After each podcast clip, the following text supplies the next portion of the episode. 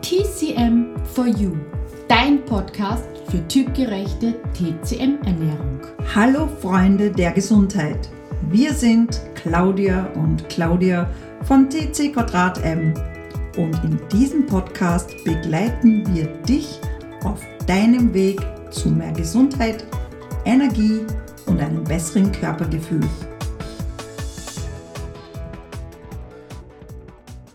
In der heutigen Podcast-Folge wollen wir über ein Thema sprechen, das viele Menschen in unserer Bevölkerung haben und glauben, dass es einfach dazugehört.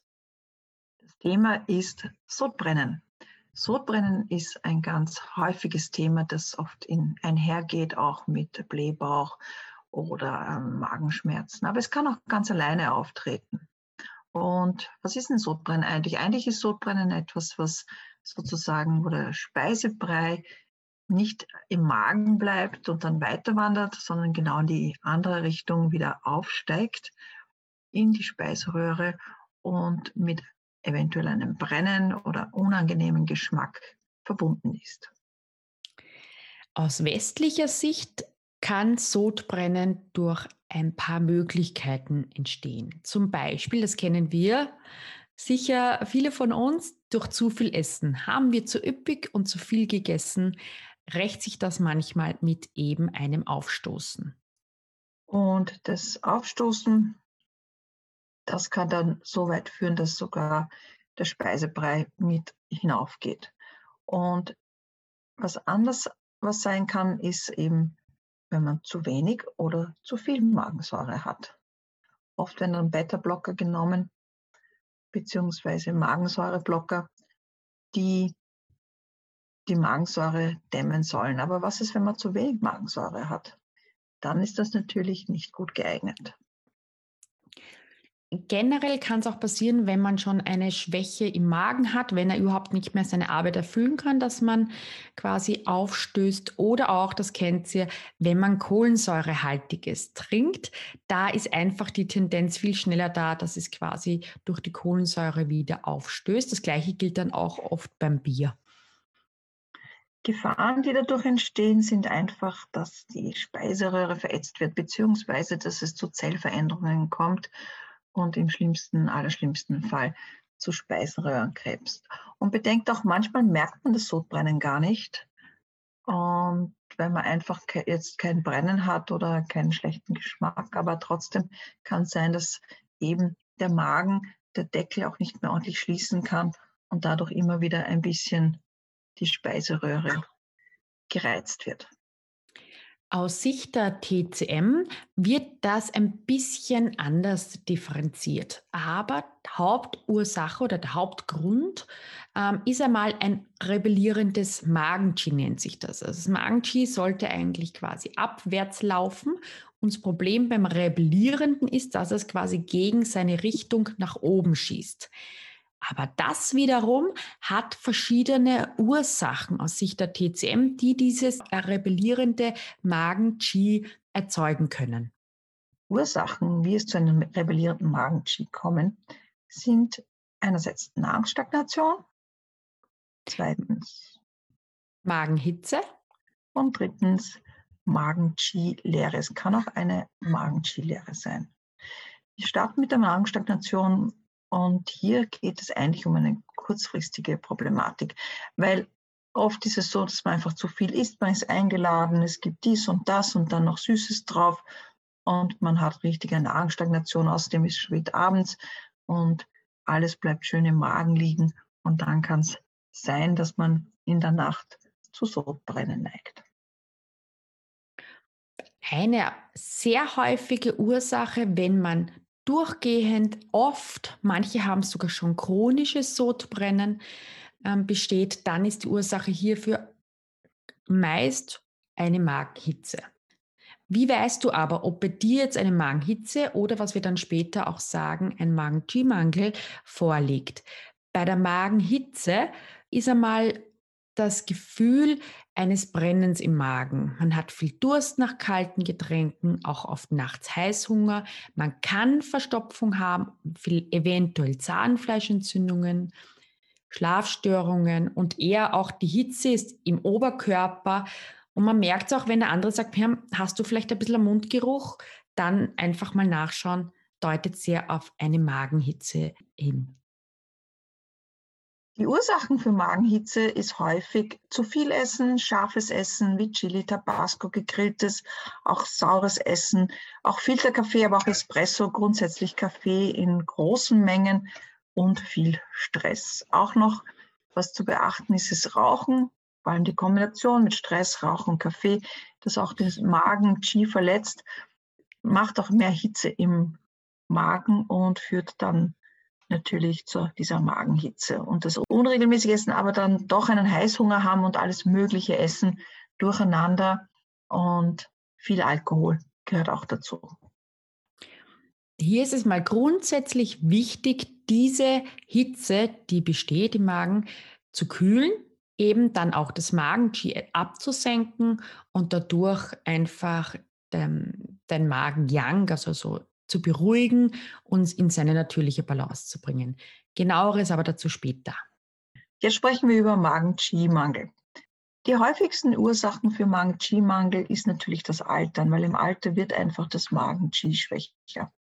Noch dazu ist, wenn man immer gewohnt war, viel zu essen, bei Mahlzeiten spät zu essen, unregelmäßig zu essen, all das führt zu einem Magen-Qi-Mangel aber auch substanzraubende Hungerkuren, Fastenkuren sowie Bakterien im Magen, Antibiotikagabe, kräftezerrende chronische Krankheiten können auch schon früher verursachen, dass das Magen-Qi sozusagen in einen Mangel gerät und dazu wenig da ist. Ja, und deswegen, wenn man jetzt Sodbrennen aus Magen-Qi-Lehre hat, merkt man das vor allem daran, dass man eigentlich nicht sehr viel Appetit hat. Eigentlich genau das Gegenteil von Magenhitze. Weil bei Magenhitze, da hat man richtigen Heißhunger, heißt ja auch schon so. Und man fühlt sich körperlich schwach, ist erschöpft, müde und eigentlich bleibt das Essen im Magen liegen. Der Oberbauch bläht sich auf und man hat wenig Energie. Auch hier gilt natürlich einmal unbedingt dieses Magen-Qi aufzubauen und alles wegzulassen, was dem Magen quasi zusätzlich belastet und blockieren kann. Wie gelingt das jetzt? Egal, ob du jetzt Sodbrennen aufgrund von einer Magenhitze hast oder einem Magen-Qi-Mangel, ist es generell einmal wichtig, dass du zum Beispiel regelmäßig deine passenden Mahlzeiten isst. Das ist sozusagen die Basis. Auch bitte darauf achten, dass sie eher suppig sind, saftig, soßig und eher gegart und nicht angebraten, gegrillt oder frittiert. Sehr gut, um das Magen-Qi zu stärken, sind natürlich die Kraftsuppen mit oder ohne Kräuter. Auch Gemüsesuppen sind da sehr fein. Aber die jeweiligen Kraftsuppen unterstützen auf jeden Fall das Qi, weil sie gekocht sind. Und auch schon ein warmes Frühstück wäre hier sehr wichtig, was nicht immer ein Brei sein muss. Und was noch eine wichtige Sache ist, dass man bei den Mahlzeiten gut kaut und nicht zu viel auf einmal isst. Wie du ja vorhin schon gehört hast, ist ja im Endeffekt die Folge immer ein rebellierendes Magencheat. Und das wollen wir natürlich nicht weiter verstärken und darum vermeide bitte scharfes, zu saures und aber auch zu stark salziges. Und nimm mehr vom Geschmack neutral süßlich. Damit meinen wir aber nicht den Zucker, sondern die Natursüße, weil Fleisch, wenn man es gut kaut, ist schon süß, Getreide, Gemüse und auch etwas Obst typgerecht gesehen und etwas bitter, damit es leicht quasi abgesenkt wird. Da reicht schon ein Radicchio oder Rucola, ein paar bisschen Kresse oder da muss man einfach aufpassen. Ja, was auch wichtig ist, dass man nicht so viel trockene Sachen nimmt, wie Knäckebrot, schwarzen Tee, grünen Tee, Kaffee, Zwiebel, Knoblauch, Fenchel. Also die sollte man mal weglassen. Und was man sonst auch von seinem Stoffwechseltyp her nicht verträgt. Dafür sind jetzt folgende Nahrungsmittel natürlich sehr gut und ganz besonders gerade die, die auch äh, Magen-Schwäche haben, aber nicht zu viel davon, jetzt nicht in großen Mengen, nur weil sie gut sind, ist einmal Kartoffel, Süßkartoffel. Die sind wunderbar. Auch Kürbis ist hier sehr, sehr fein, weil er unterstützt den gesamten Verdauungsapparat von Mund bis Spund, also bis Schlund hinunter in den Trakt und kleidet ihn auch gut aus und unterstützt ihn da sehr stark. Aber auch Zucchini, Chinakohl, Chicorée, Melanzani, Salate gehen auch, aber als Beilage oder gekochte Salate. Was auch geht, natürlich ähm, in passender Zubereitungsart, also bitte nicht angebraten oder frittiert oder gegrillt, ist Fleisch eher gedünstet, gekocht, gerne in einem Eintopf, in einer Suppe drinnen. Das gleiche gilt für Fisch und auch bei den Eiern wirst du merken, dass dir vielleicht ein pochiertes Ei oder ein weiches Ei besser ähm, tut als ein gebratenes Spiegelei. Dann, was auch sehr gut ist und sehr bekömmlich ist, ist immer gedünstetes oder gekochtes Fleisch oder auch gedünsteter Fisch. Also alles sehr mild gekocht. Bei Hülsenfrüchten musst du einfach schauen, was dir bekommt. Also vor allem die geschälten, zum Beispiel die weißen Linsen sind da sehr bekömmlich. Auch Reis und Polenta.